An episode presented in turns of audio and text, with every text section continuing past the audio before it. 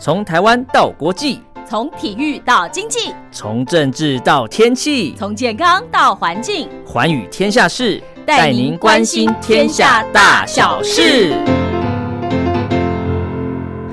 收听《寰宇天下事》，我是陈燕，在每个礼拜四、礼拜五的早上七点到八点，晚上的十点到十一点，在光华之声的频道中波八零一八四六七一一九八一，以及短波九七四五跟六一零五千赫，在空中我们共度一个小时的节目时光。是的，又到了礼拜四、礼拜五啊，这是陈燕在空中跟您会面的时间喽。礼拜一、礼拜二是由茉莉所主持的《听心灵在唱歌》，礼拜三呢是。黄轩的宝贝宣言，好，礼拜四跟礼拜五就由陈燕在空中跟您唠唠叨叨讲一些寰宇天下事。在歌曲过后，别忘记继续回来收听节目哦。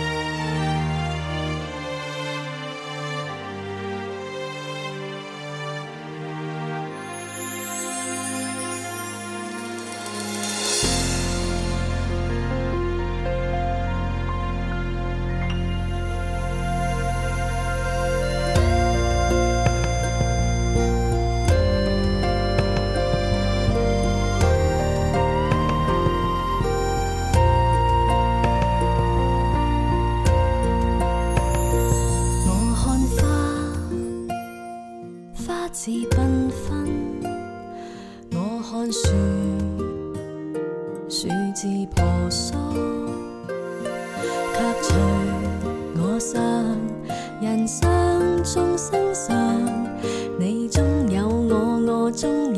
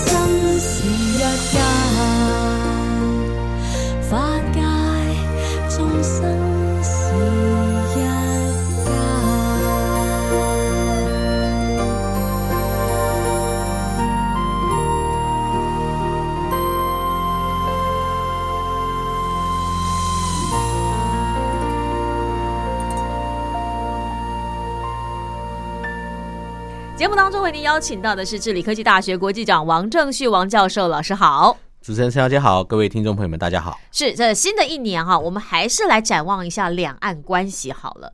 不过说实话哦，这个两岸关系从去年到现在，我觉得夹杂的因素好多、哦。嗯，不要讲别的，哎，我们在访问录音的同时，其实也是去年武汉封城的同时。哎，一月底对，没错，对不对哈。嗯然后呢，这个武汉一封城之后，哇，大家口罩就口罩价格飙涨，台湾等于就是封锁我们的边境了。嗯当时好多人把那个来自大陆的亲朋好友视为蛇蝎，而且还不准进来，有没错，没有没错。？OK，然后呢，美洲贸易战从两年前就开始打了，嗯，台商有获益的，也有受害的。是没错。嗯，然后呢，你这个中共对我好像一直对台湾也没有说很友善，嗯对不对？然后你们那个非洲猪瘟，我也觉得怕怕的。嗯，哎，我到底什么时候能够放个心哈？老师，我跟你这个中国大陆，我不要说好好交往了，你只要不要威胁我就好了。今年会吗？还是我想太多？我知道，我看你的笑容我就知道。眼前看起来，眼前看起来，北京对于台湾的政策基本上还是采取一个非常不乐观的、审慎的，或者是更要趋严的一个对待。老师好，用字好谨慎，好缓慢。我本来想问说，就算是硬的更硬，软的更软，哎，可是我真的没看到胡萝卜在哪儿，有胡萝卜吗？呃，他还是想要端出一些胡萝卜啊，可是这些胡萝卜没有兔子想去吃就是说这些胡萝卜并没有办法引诱兔子去吃，啊，不够好吃。呃，可以这么说，应该可是他认为已经我拿出的胡萝卜很好了。应该这么说好了，就是兔子想要吃胡萝卜，啊。呃，可是关键是我对于拿胡萝卜的人没信心，啊哈！所以你端出再多的胡萝卜，各种胡萝卜料理，我可能都不会想吃，对因为因为拿胡萝卜的人就是我不想要看到的人。对我我觉得哈，我们从另外一个角度来看哈，就说包括我问一些台湾的年轻人，我就说哈。包括台湾现在一些政策上，其实会让民众有很多讨论，包括什么开放来租啊等等哈。嗯，那我就很好奇说，如果如此的话，为什么你们还是这么的支持政府呢？嗯嗯嗯，啊，嗯那其实站在反对台湾的反对党来说，他是帮台湾的民众的身体健康在把关。为什么你们年轻人也不支持呢？嗯，你知道，我问了不同的年轻人，他们给我同样的答案哦，就是因为我们就是不喜欢你靠近中国大陆啊，你只要靠近中国大陆，我就觉得被威胁啊。我就觉得不舒服啊，反正我是可以选择不吃来，你懂我意思吗？就我可以选择不吃这些猪肉，但是不代表这个政府做错了。嗯。我要这么说好了，就是两岸关系嗯，跟我们民众对政府的支持程度，其实它是有关联的。啊哈，那么在五年前，蔡英文总统第一次第一任刚当选的时候，是当时大家会认为蔡总统的大陆政策可能又会重蹈啊，陈水扁时代的那样的一个做法，对对，啊，基两本上岸关系急动，对会对对？会有任何的这些作为，包括了去中国化啦，然后甚至于走向一个隐性的台独啊，嗯甚至于哈你走向一个实质的台独的路线，也就是两岸关系在蔡总统的任内，基本上来讲一定会走向那样的一个方向，也就是说，呃，把台湾未来的前途是跟蔡总统的执政政绩去做一个连结的话，嗯两岸的这个部分，基本上他们会认为把台湾带向一个不确定的或是比较不好的一个未来的一个情况。呃可是我们看到四年多这个走过来了哈，嗯呃，蔡英文政府基本上来讲。我应该这么说好了哈，对不起，我这样讲可能不是很科学。我觉得蔡总统他的运气蛮好的，嗯，怎么说呢？我所谓运气蛮好，就是在他的执政过程当中，台湾没有面临到很大的天然灾害，这是第一个。啊，过去四年当中，没有什么很大的天然灾害。对啊，然后呢，他的一些施政作为，如果是跟中国大陆有关的，他采取一个相对的不挑衅啊，但是嗯也不跟你做一个对抗的立场，但是坚守基本的底线。那这样的一个做法，按理来说，应该双方会相安无事。对，啊。可是问题是在这中间出现了一些，呃，有人说是蔡英文政府捡到枪的事件比方说防疫，啊，比方说非洲猪瘟这种，比方说香港的问题，对，这都是啊，比方说美美中贸易战等等，嗯，这些都可能是呃，对很多人来讲，他们会觉得这些问题可能对北京来说，哦，当然还有另外一个就是军机绕台哎呀，对啊，军机绕台这些种种的事情啊，这个这个不是说，哎，我蔡英文政府呃，基本上去刻做了什么事情？哎，对，或者说啊我去把它设计出来，对让他演出的这样的一出戏，没有，那就是外在的事件所发生的结果，然后使得呃现在的这个民进党，他在执政的过程当中，是他有更多更多，那么向民众去展现他执政能力。以及他在这个议题的诉说或解释上面的这样的一个优势是哦那当然很重要的是，因为疫情的产生，然后现在我们的民进党政府在防疫的这个问题上面，其实真的做到了，哎，让全世界都给台湾喊了一个赞对哦。那么在外交的这些问题上面，他也突破了过去曾经想要做但没做到的事情，嗯包括了跟美国的这些相对的这些层级的拉伸，包括了这个捷克的这个议长来到了台湾，包括了美日本的前首相来到了台湾等等，啊、这些都是过去没有办法达到的这些结果，啊、所以我个人感觉就是可能。现在大家对于蔡英文总统他在执政满意度上面，在两岸关系上面，嗯他们认为的确是倒退的。嗯，呃，可是对整体的这个政府的信心程度或是支持度上面来讲，比起四年前他的第一任，其实我觉得并没有下降，哦，对。呃，没有下降哈、那反而可能过去四年多以来，大陆对台湾的这些作为，嗯。啊，那么民众没有感受到大陆的善意，友善，对而且我想到，对不对？武汉肺炎。是不是？我一想到这个呃，你们对香港的一些作为，对不对？哈，甚至说你们在国际上的一些放话对，我真的不觉得你到底这是胡萝卜在哪儿？呃，哦我前两天跟我的一个这个跟个跟个长官吃饭哈，啊他长官跟我说，他的他的夫人啊，跟他说，从现在开始，是。你不要再跟我说以后我们的国外旅游行程要去中国大陆，哎呦，只要你跟我说要去中国大陆，我就跟你翻脸。他们夫人哎，夫人跟先生这么说啦，而且是长官，应该是说，就夫人跟先生对对，我的意思说那个夫人跟长官，那夫人跟长官应该是有一点年纪的嘛，对不对？对对对对不对？那应该以前曾经常常他们以前去也有去过大陆旅游啊，对大陆也觉得哎很非常好啊，很漂亮等等。那可是现在他说你不要再跟我说要去中国大哎陆了，怎么会这样？因为你要去中国大陆好，我就跟你翻脸。他我就问他说为什么？我说为什么夫人会这么讲？他说哪有这回事的？天天派军舰跟飞机哦在我周边绕来绕去，在威胁我。不舒服了，哎，他就觉得我这个觉得我非常非常的不高兴。她再漂亮，我也不愿意去了。嗯，好，所以我刚刚说了，呃，这个可能这个导致了今天民众对于我们的政府的这个支持程度，某种程度是反射在对于北京的不高兴，然后决定了我们要更加强对于我们这块土地的爱，对哦，要支持我们的政府，不管今天这个政府是蓝的。是绿的，基本上不管是谁，我们就要支持我们现在的政府。嗯不管他做了些什么，是的对不对？没错但至少说，因为我因为你对大陆对台湾的不友善，嗯所以我会更支持我们现在台湾的一些作为。对，那而对我觉得说这样子。真的有，真的对于中共来说，你今天端端了再好的胡萝卜，我看到你这个人，我也觉得这个胡萝卜我不要吃。对，那所以刚刚主持人，那中共对我们不友善吗？哦，这个是一个非常大灾问的问题。对如果今天我是刘杰一，啊啊，，我是中共中央对台办的主任，我会告诉你，我们对台湾同胞是非常友善的。你那不新春还讲话吗？对啊，我们的不友善只是针对那一撮哦那部分啊，坚持分裂两岸、坚持走向台湾独立的那群人，我那你就们对他不把军机友善。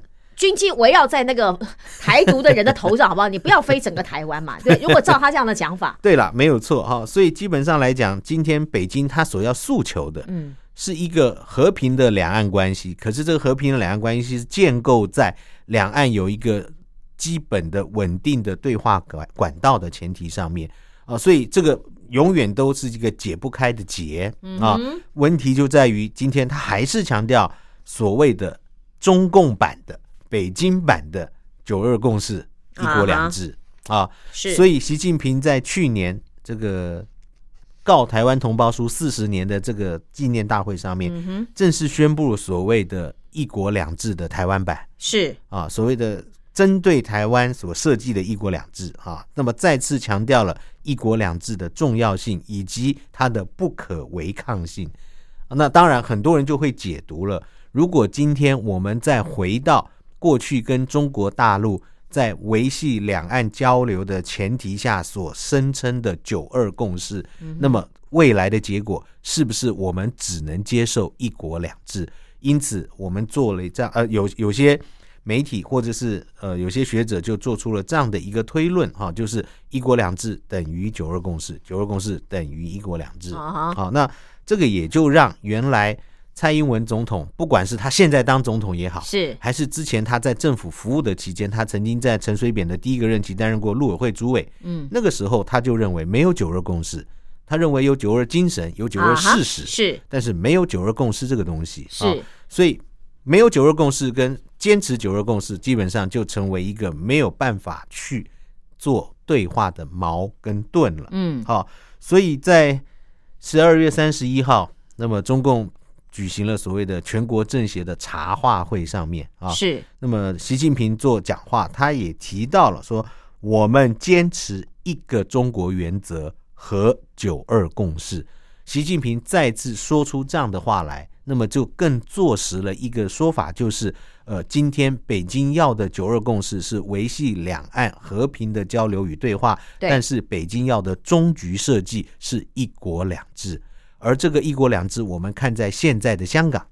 那么又给很多台湾人民很多很多的恐惧感，对呀，对不对我们上一次才讨论过那个香港，是啊，好不好？啊那那那你承诺五十年不变，二十五年就变了。啊，所以我我个人认为，就是在过去一年当中，即使今天中共推出了很多很多觉得他觉得对台湾人民是有益的事情，啊，呃，是是会台的事情啊，可是，在种种的外在的环境，中共的表现。再加上现实的这个疫情的这样的一个隔阂之下，嗯其实这些所谓的胡萝卜、所谓的善意的举动，台湾人民几乎感受不到。因为。他现在什么会台三十一项，什么二十六项，我真的很想问那个三十一项、二十六项到底做了多少，就进度如何？嗯好像台湾就不太在讨论这些话题了哦，这个的确是这样因为啊，看不到啊。看不到啊，看不到，哦因为台湾人民他感受不到，真正感受得到的是在中国大陆生活、投资、工作的台湾民众，他可能感受得到。哎，可是老嗯师，说实话，我现在周边有一些朋友，他们本来。呃，去年以前都是在大陆的台商或大陆的工厂，哈、大陆的陆商工作、陆企工作的。嗯可是可能因为疫情之前刚好过年回来嘛，就再没有机会回去了。又或者那边对方开缺了，可是这边台湾的人不愿意回去，是啊，没错啊，很多哎、呃，很多人他回来就干脆就不想回去不去了嗯、要这么说哈，当时他为什么会去？可能那边有很多机会，啊。或，是这边他可能觉得不适合他了，是。一个推一个拉的力量，让我们很多的台湾的台商、嗯或是台湾的青年人决定到那边去了。嗯，那现在发觉，哎，回来也不会太差，啊是。对吧？对啊。也不会太差。就是原来这边把它推出去的力量消失了，那边要把它拉过去的那样的一个吸引力，可能不够了，也不够了啊，嗯。也不够了哈。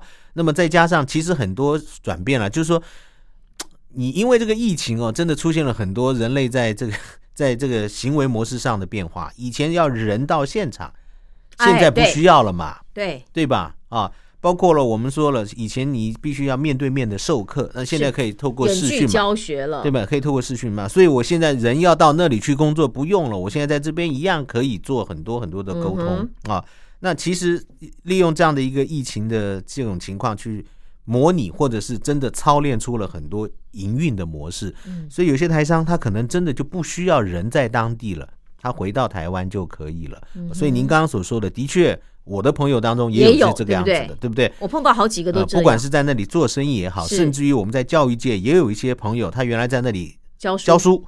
哦，那现在疫情的关系，他就一直停在台湾。我说，那你的课怎么办？他就那边就叫我就远距教学啦。哦，那他教着教着，他就觉得，哎，我好像已经又习惯台湾了，又不太喜欢中国大陆，不太想要再回去了。啊，这种人也有啊，是也有啊。是哦，所以事实上来讲，我说，呃，可能在新的一年，如果我们要去预估今年的两岸的这个关系，中共的对台政策的话，我个人还是认为。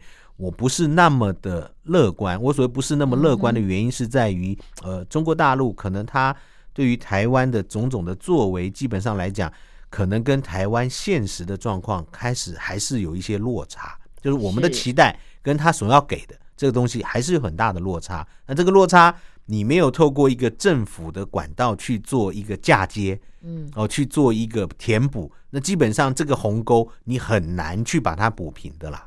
嗯，好。所以待会儿音乐过后，我们再来聊一聊啊。因为我其实一个一个很重要的美国因素，我们都一直没有加进来讨论啊。其实美国因素可能会对于两岸关系有不同的加减分的作用。音乐过后，我们继续回来。好。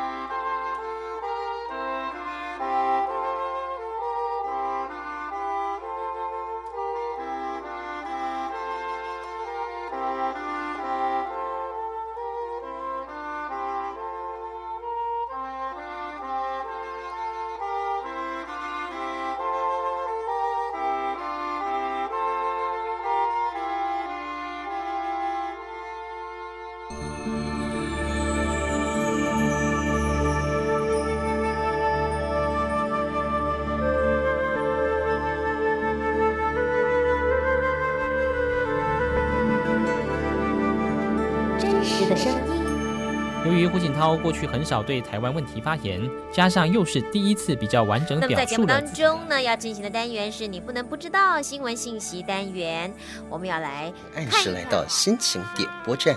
此刻我们一块共度的是心情点播站第二档，优美音乐。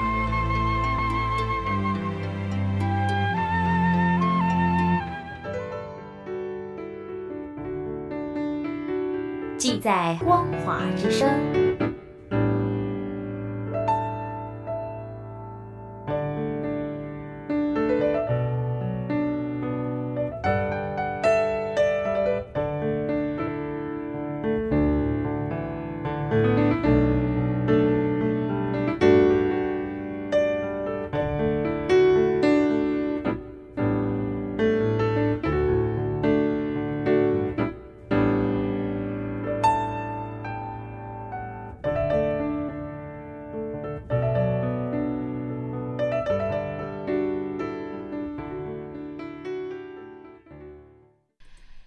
节目当中为您邀请到的是治理科技大学国际长王正旭王教授啊，我们谈到了就是二零二一年，对，那中国大陆对台湾是不是有一些所谓新的做法或措施，让台湾人民能够深深感动在心呢？结果我们发现，哎，或许他提了不错的一些想法或做法，而且只是针对少数。将台湾分离出去的那些台独分子给予足够的威胁跟恫吓，但是一般的台湾人都感受不到大陆的善意，尤其是啊，我们在刚刚音乐之前我提到了，其实影响两岸关系非常重要的一个因素就是美国的角色。那当然，对不对？是，在之前那个狂人川普时代。我们感受到了不不管是啊美国的对台军售，或者是美国签了一些什么呃国家安全法等等的啊旅行法之类的啊，好像对于台湾又有一种重新把它拉到某个阶层上的一个提升的时候，哎，大家觉得。我不见得一定要跟中国大陆保持一种低下的友好态势，才能够相安无事。再加上美中之间的贸易战争，似乎大多数的台商是处于受贿的政策之下。哎，我也不见得一定要认为中国大陆对我的好，我就得全然接受或不得不做。哦，有这样的一个想法在，可是，哎，老师，这个这个美国总统换人了耶，拜登，哎，没错，拜登好像没有像川普那么的那么的反中，哎，那么的激烈，嗯啊，那台湾的角色又该如何呢？我们知道，拜登他之前是奥巴马时代的副总统，对，哦，所以事实上，在奥巴马时代，他把中国定位是一个所谓的。呃，战略上面既合作又竞争的一个关系。对，那到了川普时代，当然他把中国定位为一个只有竞争没有合作的关系。嗯，而这个竞争，他透过了美洲贸易战，啊，透过了其他的外交上面的这些种种作为，拉帮结派。对的，哈，那基本上应该这么说好了。呃，我可能要修正一下哈，其实拜登，呃，对不起，这个。川普基本上在对中国的问题上面，并没有拉帮结派，因为没他不想跟任何人拉帮结派。我说在他欧盟啊、英国要跟他在一起啊，反中啊。呃，那基本上基本上这个问题可能不是他他自己拉的。对对对对，那可能也是因为英国他自己表态的，表态的。OK，好。好，那当然我要我要我要强调，就是美国在这个问题上面来讲，它永远是占据一个不可忽视的角色，任何人都不可能去把它。消除掉这样的一个说法啊，对，中共一直认为，呃，美国永远是阻碍两岸走向统一的一个绊脚石，嗯哼，啊，因为美国的国家利益基本上是没有办法去做事，台湾跟中国大陆。走向更好的一个结果嗯。啊，所以从早期的亚太战略，到后来川普所谓的印太战略，是。基本上台湾都在美国整体国家安全的一环当中，这一点毫无疑问。嗯，那么过去四年来，那么川普对于中国的这样的一个角色的设定的转变，从一开始我不知道听众朋友有没有印象，刚川普刚刚当选的时候，习近平曾经邀请川普。对中国进行国事访问。啊，我们看到那样的一个画面啊，习近平夫妻带领着川普夫妻在紫禁城里面看中国的国宝，欣赏中国的京剧，那么品尝中国的美食，种种的这些最高规格的接待，都显示当时可能都认为美中关系应该会走向一个非常好的发展的前景。啊，但殊不知，川普回到中国以后。呃，回到美国以后不一样了，对啊，不一样了哈。因为为什么？因为川普他觉得我可以不用通过你中国来处理很多事情，譬如说他跟金正恩的三次会面啊哈啊，不管是在新加坡，然后在河内，在板门店，这三次的会面，川普都个人认为。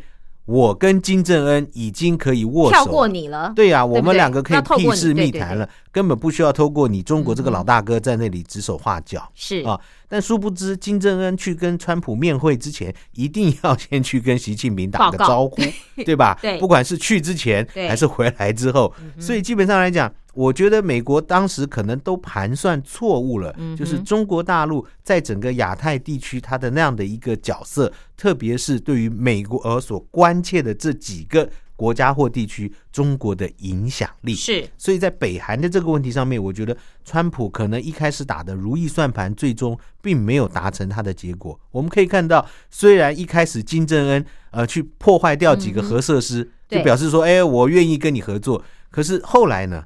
金正恩还是该射的飞弹要射。那我觉得那个时候他跟川普两个好像小孩子，你知道，在比谁家的按钮比较大。你有没有觉得？没错啊，好好幼稚哦，那两个人。而且对金正恩来讲，你跟我合作了三握手了三次，最后你对我的贸易制裁还是没有解除嘛？对。啊，所以等不到你的解除嘛。所以我前两天看新闻报道说，这个北韩召开他们的这个劳动党的这个代全国代表大会，新金正恩难得的说，过去五年我们的经济没有成长。哎呦，啊，是个错误的五年，我们要修正。是。那那这个经济没有成长，最大最大原因之一，他说是因为来自于外国的这个贸易制裁。对。好，所以我事实上来讲，我们虽然我们认为台湾问题，你说跟北韩有什么关系？没有直接关系，但绝对有间接关系。是啊，因为这个显示了美国在整体国家的战略以及它的印太的这个布局上面，它到底能够使上多少力？嗯哼。那除了北韩之外，那你说我们台湾，呃基本上来讲，对于美国来讲，台湾当然是它在印太战略当中非常重要的一个。我不喜欢用这个字己，嗯，但它还是必须要，它是一个棋子，嗯哼，啊，当然我们说啊，不是棋子，它是个盟友，好啦，啊它随便你怎么用啦，反正它就是一个，就是一个在那个角色对啊那的确，对我们台湾来讲，我们透过跟美国很多很多的合作，去加强我们的防卫能力跟自我的信心。中共认为，民进党政府是挟洋自重嗯哦。中共在在这个刘杰一的谈话里面，他还是提到了，他说挟洋自重。可我倒认为，这个挟洋可能是有啦，但可能不是自重，而是自保。哦哈哦，挟洋是。自保，是。我觉得这样的修正可能更符合现实的状况。哦，嗯哼。挟洋自重是我不会拿着我跟美国之间的关系去炫耀哇呜哇嘎，我多厉害，我多重要，倒不是，而是台湾刚好就面对着来自于我们之间彼此不是那么信任的环境之下，嗯我必须要去保障我的经济安全，保障我的国家的尊严，保障我人民生活财产的一个存在。嗯那最好的方式是我当然除了要发展我的经济，我也要强化我的国防是啊。那么这个是目前蔡政府他所要做到的最基本的事情。嗯所以如何能够保持跟美国、跟日本这些所谓的盟邦之间一个友好的关系，这是蔡英文政府他念兹在兹想要做的。而恰巧啊，美国在对于中国的问题上面，把跟台湾之间的联盟去做上一个更紧密的连接，透过跟台湾之间关系的提升，来彰显他对台湾的影响力，然后让北京能够在这个问题上面跟美国有些交换的条件。可是我感觉到了哈，这个北京在这个问题上面不可能跟美国有任何的交换。啊，不可能美国有任何交换，也就是说，北京不会做出任何的退让，然后换取美台之间你的关系降温，不可能，因为美美国跟台湾的关系越稳固，那就表示北京要在这个问题上面施加的力道要越大。是。哦，唯有越大才能够彰显他立场的坚定性。哦，所以我们刚刚在节目一开始所提到，过去一年多以来，几十次、上百次的这些所谓军机啊、绕岛啊、这个绕台的事件，其实某种程度来讲，它不是绕给台湾人看的嘛，对，对吧？但是台湾人感受最深啊、呢，呃他绕的绕给是美国人看的。是啊，特别是这过去一两个月来，最台湾的这个空域最多出现共军军机的地方就是西南海域。嗯啊，这个西南海域其实连接到台湾跟南海的问题。对啊，所以当美国的触角进到南南海的时候，中共一定要告诉美国，这个是我的，的。哎，你不要随随便便想来就来，说走就走。不要想染指，这是我的，对的，哈，所以在台湾西南空域的这些频繁的军机的这样的一些演练，那么一方面是做给美国人看的，告诉美国人你不要想要我在这边耀武扬威；当然，二方面是做给台湾人看的，告诉台湾人 这个是我能够控管的范围。那当然也有它实质的这些军事操演上的意义，这个我们就不谈啊。是。只是我是认为，美国的这样的一个问题，基本上在中共对台政策上面，它是一个永远搬不掉的大石头啊，永远搬不掉啊，除非今天两岸完全决裂，然后引发一场让人不可想象的，我也不希望发生的战争，是。或者是两岸完全的融合，然后走向一个美国不想看到的两岸结合在一起，甚至于走向统一的画面。嗯哼那么在维持现在一个两岸分裂分治的情况之下，美国永远是那块大石头。那至于这块石头，台湾是把它拿来作为我们一个防卫的盾牌呢啊，啊。那中国大陆是把它当成是一个阻碍挡路的大石头呢，对的，啊对不对？所以这个部分来讲，呃，但我觉得美国也乐于扮于这样扮演这样的角色啊，因为唯有这样的一个运作，它才能够两边得利。啊对，因为他还是把他的国家利益放在前面嘛。是的哈。那最后我们要提到一些实际的政策问题，刚刚主持人提到了哈，譬如说。呃，在台湾内部最近闹得沸沸扬扬的这个所谓的莱猪的莱猪的问题进口的问题哈，那有人认为，呃，蔡英文总统跟现在民进党政府是透过开放莱猪去换取对美国的信任，嗯，然后让美国更喜欢我们，然后因此然后给我们更多更多的外交军事、经济上其他的一些便利等等。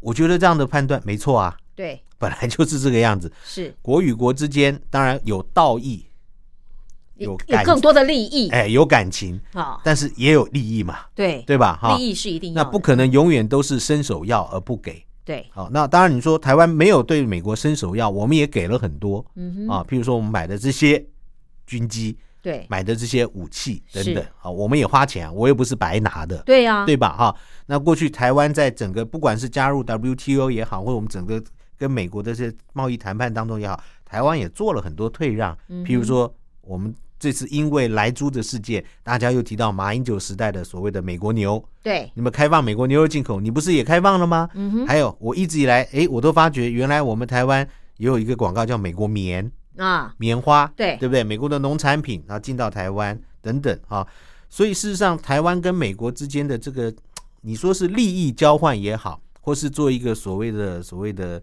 呃一个互动也好，这个彼此之间都各有它的所索取跟所需了。是哦，所以我觉得这个是很正常的啊，只是说你从哪一个立场来判断这件事情、嗯啊。所以从这些实质的政策来看，美国在过去的这段时间跟中国大陆这些所有的这些不和睦也好、斗争也好，那事实上台湾的确也在中间扮演了非常重要的角色。几个所谓的外交安全法案，以及美国挺我们加入世界贸呃世界卫生组织 WHO，当然美国自己想要退出 WHO 等等，这些事实上来讲，都是台湾在过去一段时间在美中两个大国的这个角力之下，我们能够取得的一些暂时性的成果。是。当然，我们希望这个暂时性的成果能够成为下一个阶段，嗯，我们跟中国大陆在交往或者是在互动过程当中一个非常坚实的保卫台湾的力量啊。嗯我们不希望美中两个大国的角力把台湾的利益牺牲掉，但但是我们必须在这个角力当中去找到一个我们自我生存之道。啊，所以我还是要提醒，也要跟我们的听众朋友们来分享，就是跟我们周边的这些所谓盟邦啊，包括像美国、日本之间的这个关系，一定还是要维持一个非常友好而稳定的这样的一个互动。当然，我们也必须非常有智慧的去应对来自于中国大陆的种种的压力或挑战嗯啊。那至于这个压力或挑战对北京来讲，他认为可不可行，还是真的做得到吗？这个就是我们可以去讨论的了。好。聊到这，会不会觉得其实台湾在这中间也做的蛮辛苦的呢？啊，的确是哈，要在两国之中取得一个平衡，真的也是不容易。嗯是。好，休息一下，音乐过后，我们再继续回来讨论这个话题。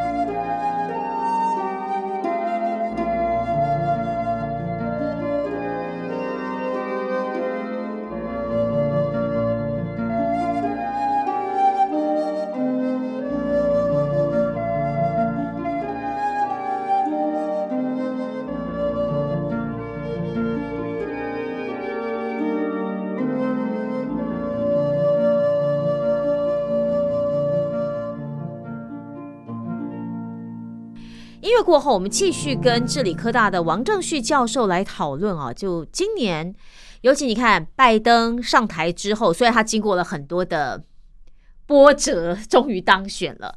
那拜登上台之后，呃，美台之间的关系、美中之间的关系，甚至会不会影响到中共对台的态度跟关系呢？老师，最后一点时间，我们再来讨论这个部分。因为我个人认为，现在普遍的说法是说，拜登他会重塑、重新的塑造啊新的美国的国家安全战略，特别是呃他的对外关系哈。因为在川普时代，他的这种特立独行，嗯他采取保护主义，不按牌理出牌，对，所以使得他跟传统盟邦之间的关系之之间出现了一定的这种隔阂，裂痕对啊，出现一些裂痕。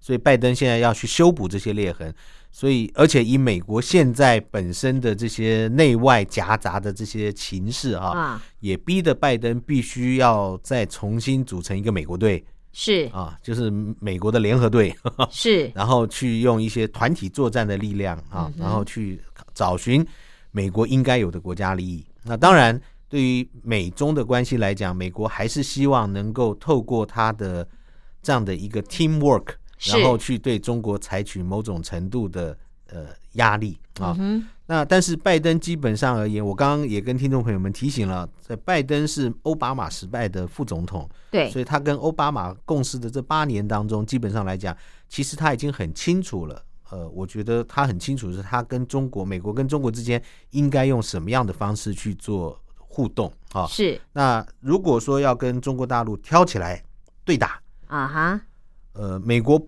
基本上来讲是可以赢啊嗯，可是他要付出很惨痛的代价。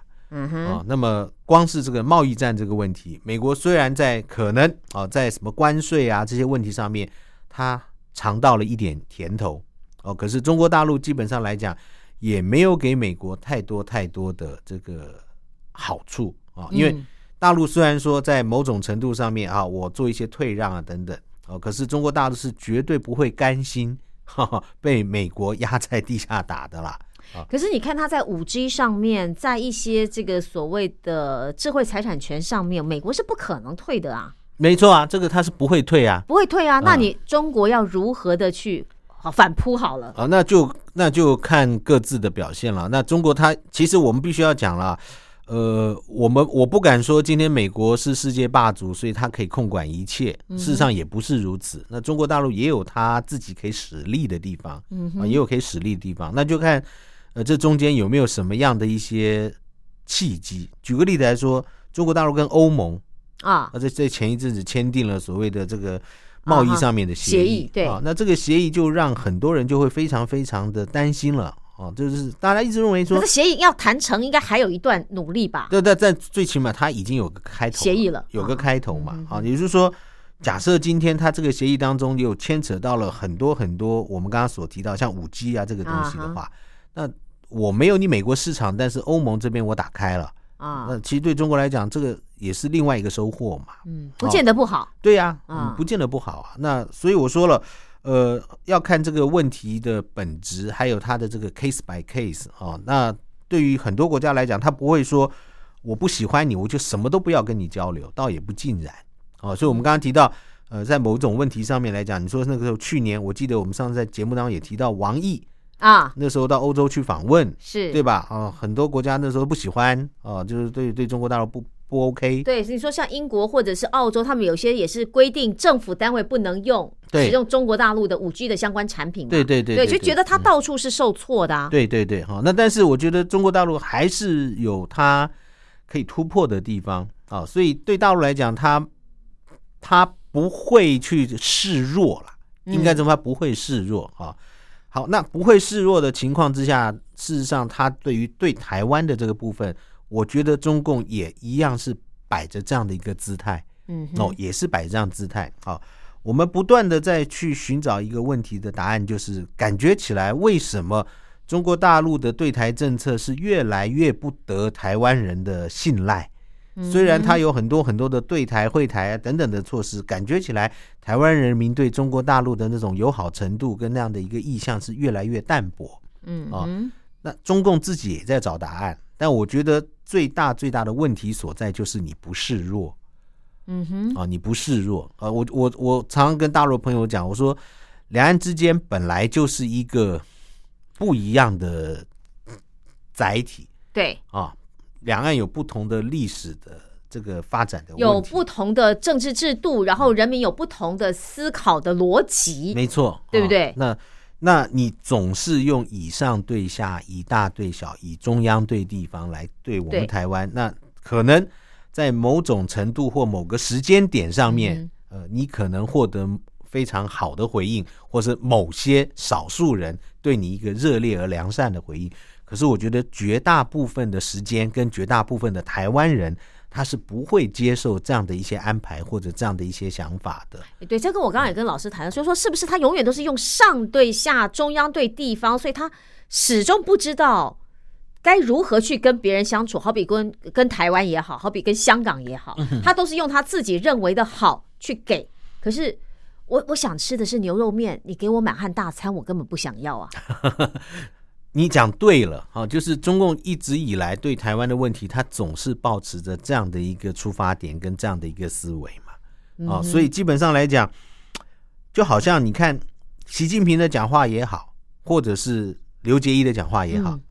我要对所有的海内外同胞、香港同胞、港澳同胞以及台湾同胞报以热烈的欢迎跟亲切的问候。嗯哼，那请问台湾同胞，在你的这样的一个词汇语境当中，我是跟香港同胞一样的嘛？啊他就是一个独独立的个体嘛。对啊，那但是我是包含在中华人民共和国下面的一个个体嘛，对对吧？啊、对，所以基本上它不是以所谓国对国的方式、政府对政府的方式在做对待。哦，那基本上它永远是以中央对地方、上对下的方式是来做处理是，啊，所以他对台湾的任何的做法，他告诉你叫会台措施，嗯那哼，惠台就表示我给你好处，我给你任何的方便等等。，是可是他实际的作为又不尽然是如此。好，我们已经这个应该叫做罄竹难书嘛，因为有太多太多，我们在节目当中，我在您的节目当中十来年来，对，讲了太多了哈。我们不管是外交的、军事的种种的这些作为啊，我们都会觉得有的时候可能因为两岸关系的这些和缓啊，譬如说在马英九时代，嗯啊，那个时候双方这个所谓的外交修兵啊，彼此间认同九个共识等等，所以可以暂缓哦，可以暂缓。可是的确有很多人都在思考，那个时候的两岸关系它的根结，也就是那个时候所同意的九二共识，北京认同的九二共识，真的就是中华人民共和国跟中华民国吗？啊哈，啊，北京认同的九二共识，真的就是两个对等的政府吗？嗯北京认同的九二共识，就是两岸未来是可以和平的谈判，然后共组一个双方都能够认同的一个新的国家名称或是新的国家政体嘛？很多人认为北京是不谈这个问题，但是压根儿他根本认为这是不可能发生的。是他要的就是一个以中华人民共和国为主体的一个走向统一的结果。嗯哦，所以基本上来讲，很多问题我们把它摊开来谈，是讲白了，那基本上那就没什么好讲了。为什么？因为他的那个就这样就是这样了。对，啊，那所以有人才会说九二共识有它的一个历史意义，就是很多事情我们把它盖起来啊，不把它摊开来讲。哦，所以模糊的空间，对的嗯啊，就是要让它模糊啊。那所以为什么我们刚刚还是提到了，当一国两制台湾方案出来的时候，这个就让过去八年九二共识能够去维系两岸交流的那样的一个结果，出现了很大很大的冲击。这个冲击就是北京其实就是摊牌了嗯啊，就告诉你我们将来要走向的就是这个，就是这，样，就是这个设计。嗯只是现在呢，我们利用九二共识的这样的一个模糊，我们先不谈这些问题嗯啊。所以对台湾人民来讲，他可能会认为，即使有再多再多的好处，有再多再多的方便，有再多再多对我善意的措施，但我最终的结果是走到那个那扇门里面去。是那我要接受你这些好处跟措施，然后促使着我往那扇门去走吗？啊，这个是台湾人民他没有办法去去接受的一个现况啊。那除非除非我刚刚讲，除非现实逼着台湾人去走向那条路。嗯那我所谓逼着走向那条路，譬如说台湾内部的经济不好了啊，啊不得不，哎，不得不了嗯啊，或是台湾受到了某种程度的压力了，不得不了。嗯，那这个对，也就是北京想要达到的一效果了啊，就是不得不去走。嗯你要让台湾人民心悦诚服的去走，我觉得北京自己也很清楚，这是不可能的事情。那他难道要想办法达成不得不吗？那可是就很难看啦。那那就是要看他他要付出的代价，呃我们用我们用 CP 值好不好？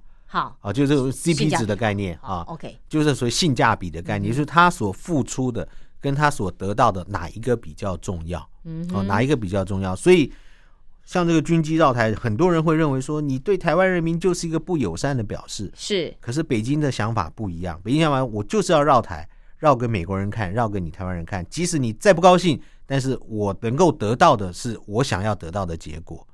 啊、所以我觉得对对他来讲，呃，他可能不能用这种所谓的呃这种完全的，就是对台湾百分之百的好，你要什么我给你什么。基本上来讲，北京是做不到的。嗯啊，他做不到。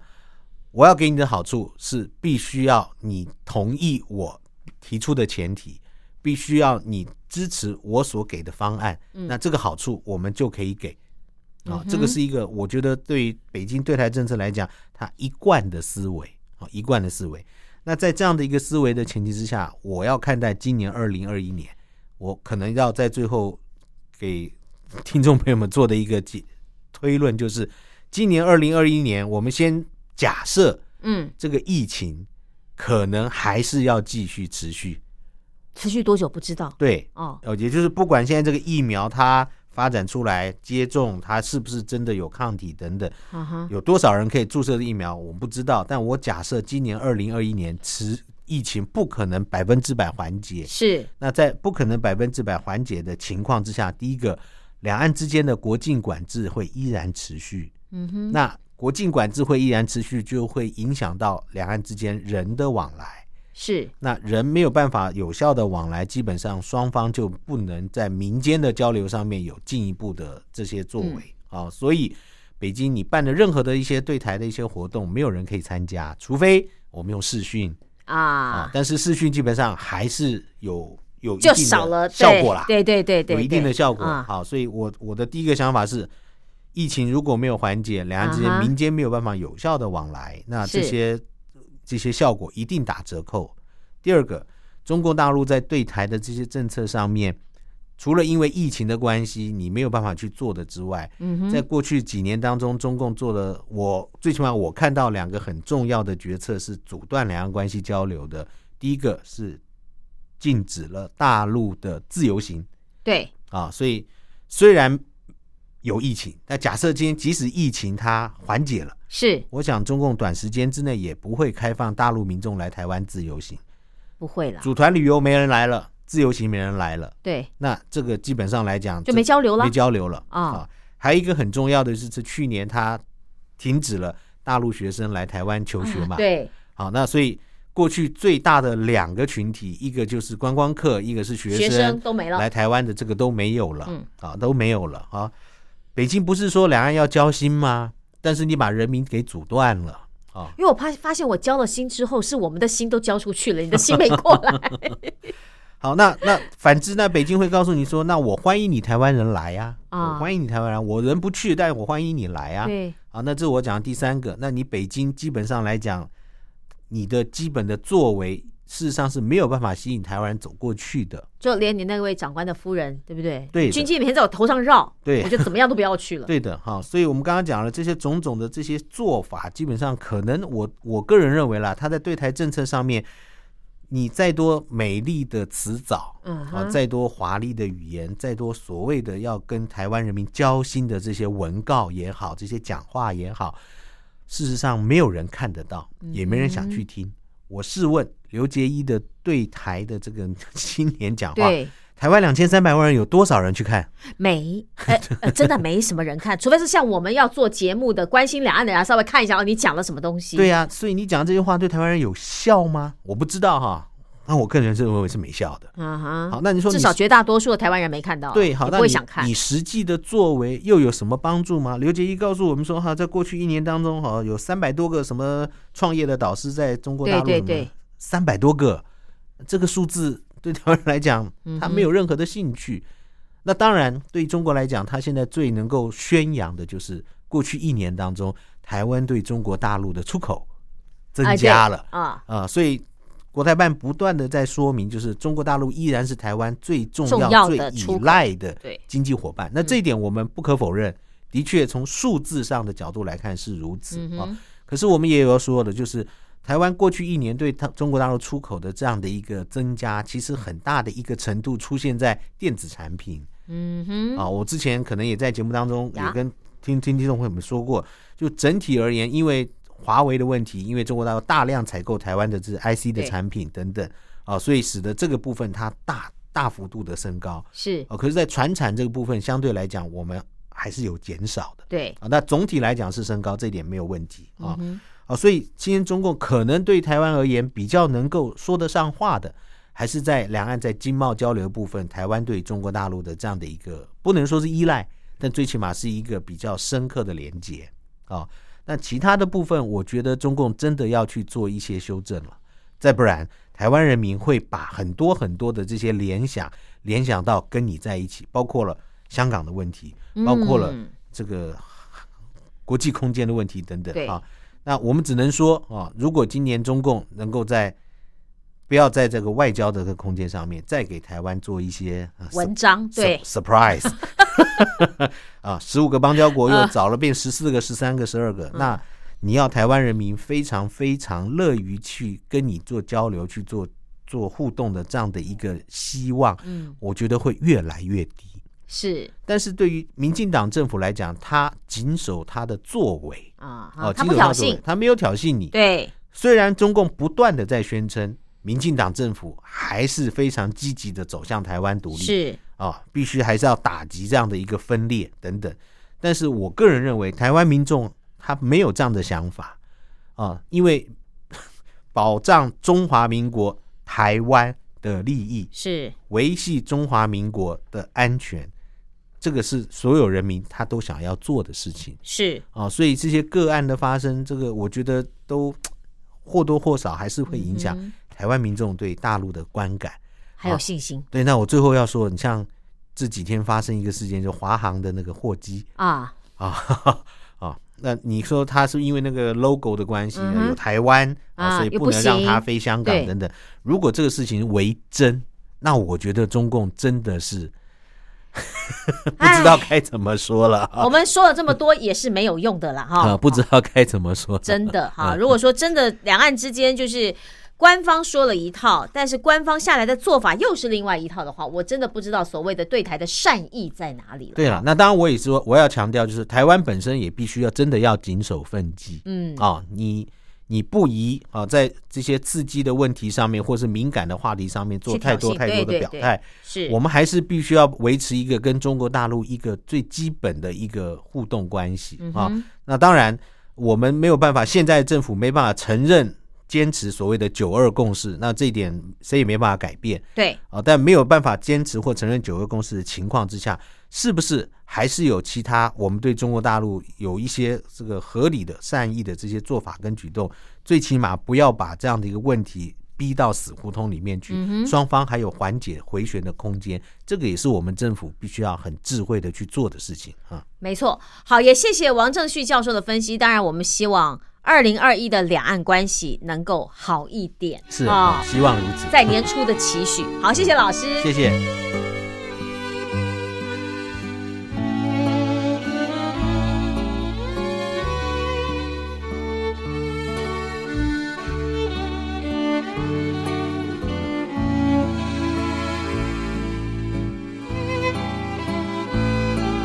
节目就进行到这儿了，感谢您的收听，我们明天见，拜拜。